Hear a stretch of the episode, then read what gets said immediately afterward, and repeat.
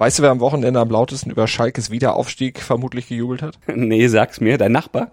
Ja, nee, so dicht wohne ich nicht dran. Ich weiß es auch nicht genau, ich könnte es mir aber denken. Dimitrios Gramotzes. Äh, du meinst der im März gefeuerte Ex-Trainer? Genau der, denn der wurde ja damals beurlaubt, nicht gefeuert, aber durch den Aufstieg, da verlängert sich jetzt sein Vertrag. Also quasi, wenn man so will, sein bezahlter Urlaub jetzt um ein weiteres Jahr bis äh, 2023 also das stand alles in seinem Vertrag so drin. Eigentlich wäre er ja am Saisonende ausgelaufen. Da hat Schalke sich jetzt quasi damit einen Bärendienst erwiesen. Uiuiui, ui, ui, da kommen also noch ein paar Zusatzkosten auf Schalke zu, aber das werden die wirklich sehr gerne bezahlen und Gramozis oh ja. wird's auch natürlich gerne annehmen. Ne? Natürlich und im Top-Thema, da verraten wir euch, warum der Schalke Aufstieg nicht nur Gramozis erfreut, sondern auch sowas wie eine Vitaminspritze für die gesamte Bundesliga ist und wir verraten euch, wie ein eher talentfreier Triathlet zum Triathlon-König werden konnte und wir sagen euch, warum Lennart Kemner stand jetzt schon Gewinner des Giro 2022. Und wir sagen guten Morgen zu einer neuen Woche Stand jetzt im ersten Sportpodcast des Tages unterstützt vom Sportinformationsdienst SED.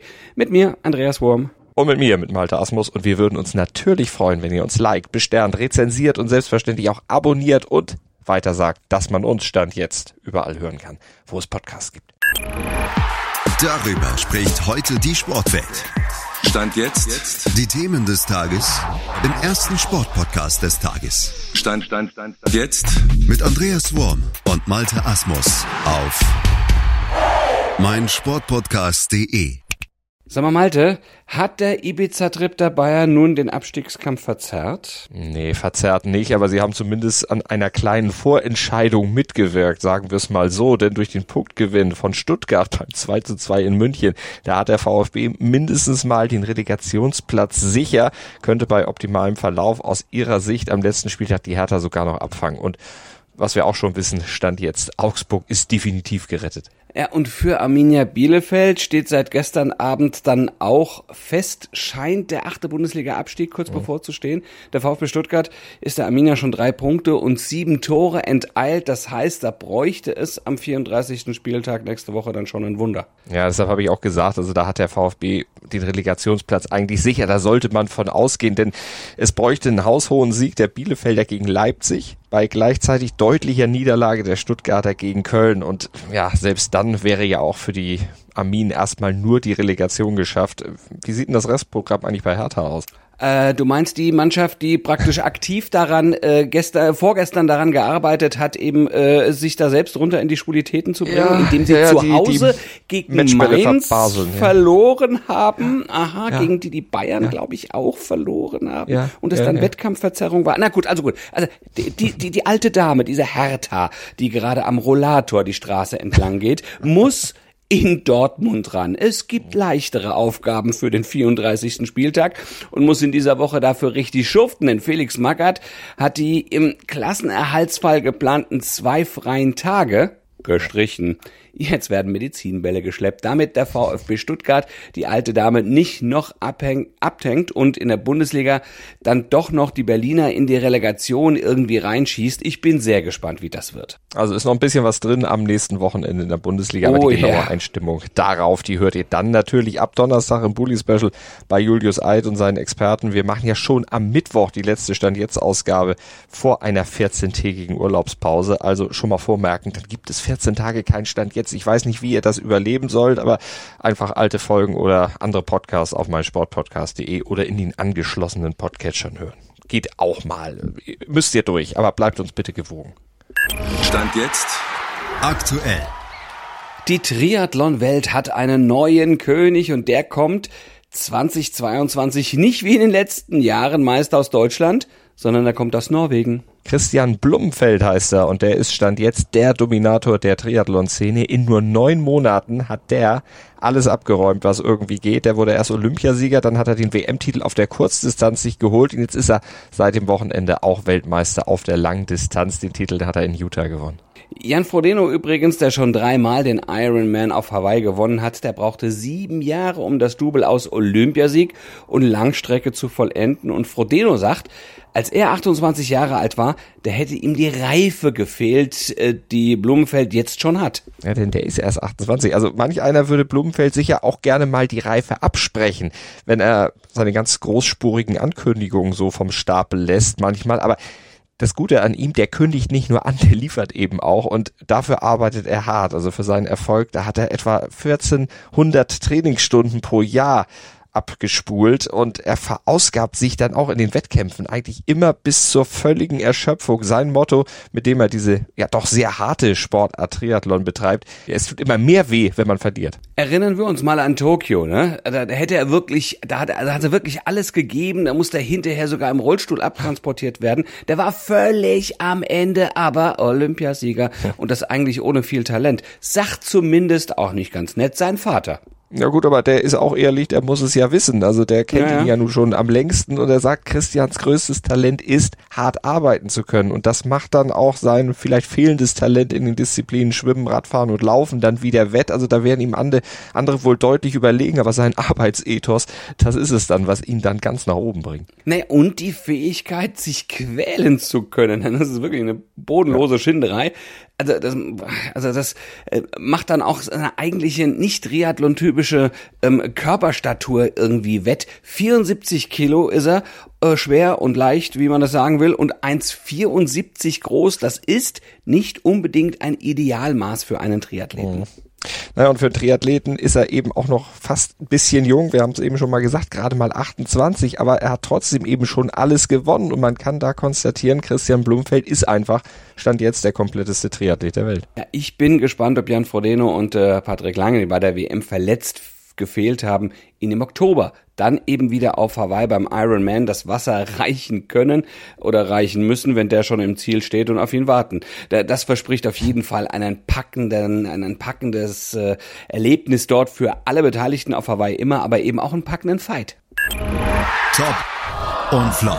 Top des Tages sind die Frauen des VfL Wolfsburg, denn die haben ihren ersten Bundesliga-Matchball einen Spieltag vor Saisonende dann auch gleich verwandelt und ihre siebte deutsche Meisterschaft eingetütet und das Ganze mit dem Schützenfest besiegelt bei Absteiger Karl Zeiss Jena. Da haben sie mal eben schiedlich, friedlich, humorlos mit 10 zu 1 gewonnen. Top des Tages. Also eine wirklich bärenstarke Leistung.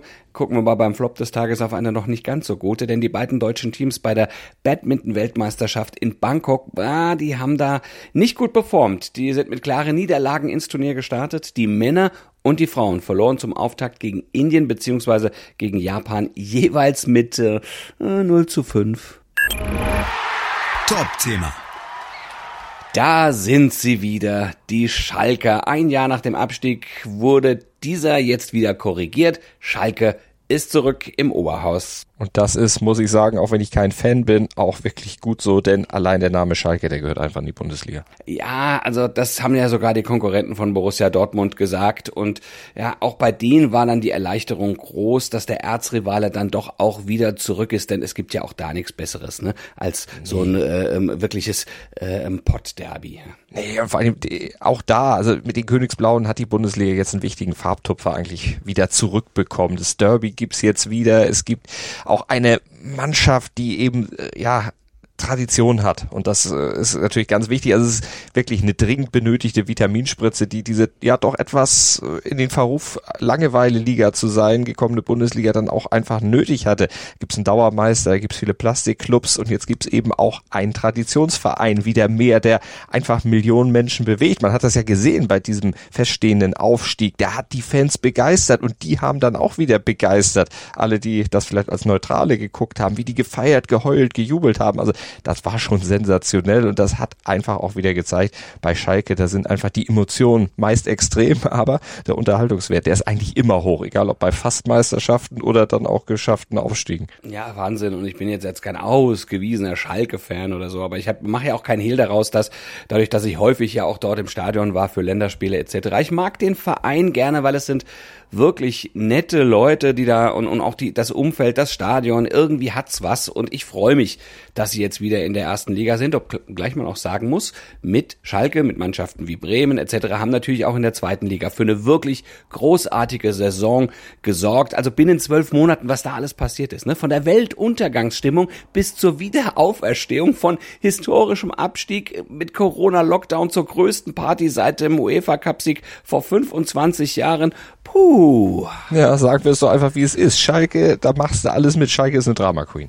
Ja, und die ist jetzt wieder erstklassig zum Glück für die Schalker, denn äh, na, weitere Jahre in der Zweitklassigkeit, also die, das hätten die Probleme, hätte die Probleme in Gelsenkirchen natürlich noch enorm verschärft. Es gibt viele, viele Beispiele. Ja, aber sie sind natürlich jetzt auch noch nicht alle wieder aus der Welt geschaffen, diese Probleme. Aber jetzt dürfen mhm. die Schalker vor allen Dingen einen Fehler nicht machen, jetzt gleich wieder in totale Euphorie verfallen, gleich wieder überdrehen. Die sollten tatsächlich jetzt realistisch bleiben, so wie Mike Büskens, der ja wirklich der Realismus in Person ist, das auch empfohlen hat. Sie dürfen jetzt bloß nicht anfangen, jetzt von Europa Cup oder irgendwas da in die Richtung zu fabulieren, denn das könnte jetzt natürlich dann auch wieder die Mannschaft beziehungsweise auch den, den Vorstand in Zugzwang setzen, dann irgendwelche unverantwortlichen Ausgaben zu tätigen. Äh, deshalb das lieber lassen, denn man weiß, wohin das führen kann.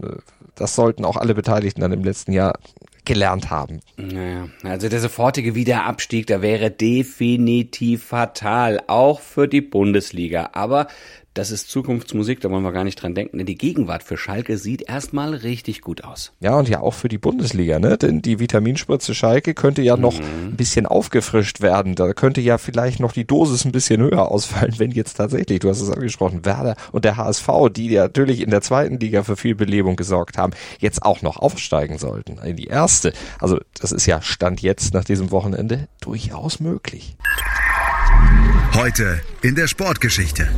Der 9. Mai 1990, das ist ein besonderer Tag in der Fußballgeschichte, denn an diesem Tag, jetzt vor 32 Jahren, bestritt die DDR-Nationalmannschaft der Frauen ihr erstes und einziges Länderspiel nur wenige Monate bevor der Staat dann aufhörte zu existieren und der damalige Nationaltrainer, die Frauenfußballtrainerlegende Bernd Schröder, der erklärte später dann dem SED, es war praktisch der letzte Versuch, quasi noch einmal die Hand hochzuhalten, kurz vorm Absaufen, er meinte die DDR. Naja, aber sportlich saufen vor allem die DDR-Frauen ab mit einem 0 zu 3 gegen die damalige Tschechoslowakei, aber Warum hatte die DDR überhaupt erst so spät eine Frauenmannschaft im Fußball überhaupt ins Rennen geschickt, ist die Frage. Ja, das hatte sportpolitische Gründe damals, denn die DDR war ja vor allem auf Olympia und Olympiamedaillen fixiert und Frauenfußball war eben damals noch gar nicht olympisch und da hatte die Sportführung der DDR gedacht, ja, wenn wir trotzdem jetzt Frauenfußball fördern, dann geht das wahrscheinlich zu Lasten anderer Frauensportarten und hat's eben unterlassen. Stand jetzt aktuell. Der Giro d'Italia ist erst drei Tage alt, aber hat schon jetzt einen Gewinner. Lennart Kemner aus Deutschland, obwohl er nichts gewonnen hat. Stand jetzt. Naja, vielleicht kein Rennen oder keine Etappe, aber er hat dann doch etwas für sich selbst zurückgewonnen, nämlich das, was ihm abhanden gekommen war, den Spaß am Radsport, den hat er wieder und das ist gar nicht so selbstverständlich gewesen, denn der hatte sich ja vor genau einem Jahr äh, eine Auszeit genommen. Ja, ja, und der, der steckte so tief im Tief, dass er auf die Tour de France, die Olympischen Spiele und die Weltmeisterschaft verzichtet hat. hat damals gesagt, die Beine hätten gekonnt, aber der Kopf, der hatte ihn einfach ausgebremst. Mental, da lief's bei ihm einfach nicht mehr. Er hatte damals länger mit dem Weserkurier gesprochen und in dem Interview, da hat er einiges offenbart, hat er auch gesagt, er hätte Probleme gehabt, sich zum Beispiel Befriedigung abseits des Sports zu holen. Mhm, ja, dann jetzt diese Probleme bewältigt, seine Lust quasi am Radsport auch irgendwie wiedergefunden. Er hat viel Zeit mit Freunden und der Familie verbracht und äh, das hat ihm dann diese verlorene Balance wiedergebracht und auch die Motivation zurückgebracht. Er hat gemerkt, es ist einfach äh, wichtig für ihn, Rad zu fahren. Er ist einfach Radfahrer aus Leidenschaft und das war für ihn natürlich eine super Erkenntnis und super, dass er jetzt dann den Weg zurückgefunden hat und fürs deutsche Radsport äh, ist es natürlich, oder für den deutschen Radsport ist es natürlich auch wichtig, denn Kemner ist eins der absolut größten deutschen Rundfahrtalente, der kann Zeit fahren. Hat er jetzt beim Giro auch schon gezeigt gezeigt. Er ist stark am Berg und äh, das wird er dann in den nächsten Tagen sicher noch zeigen. Und damit ist er einer, wenn er dann wieder mal richtig eingerollt ist, wieder richtig Fuß gefasst hat im Peloton, der auch um Gesamtsiege mitfahren kann. Jetzt beim Giro natürlich noch nicht, da ist er bei Bora eher als Edelhelfer für diese Dreierspitze um Emanuel Buchmann eingeplant, aber er hat den Freifahrtschein bekommen.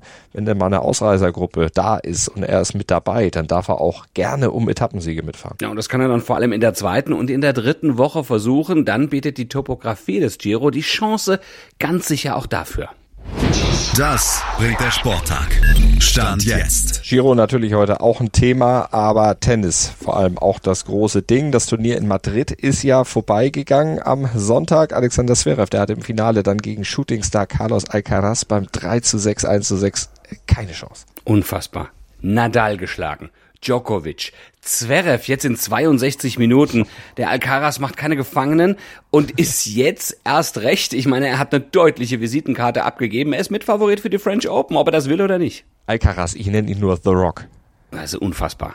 Das Was für Wahnsinn. ein Typ, oder? Was für, der ist 18 Jahre, 18 Jahre. Das ist Wahnsinn. Toll. Und jetzt wird weitergezogen auf ATP und WTA Tour. Da geht's eben dann nach Rom.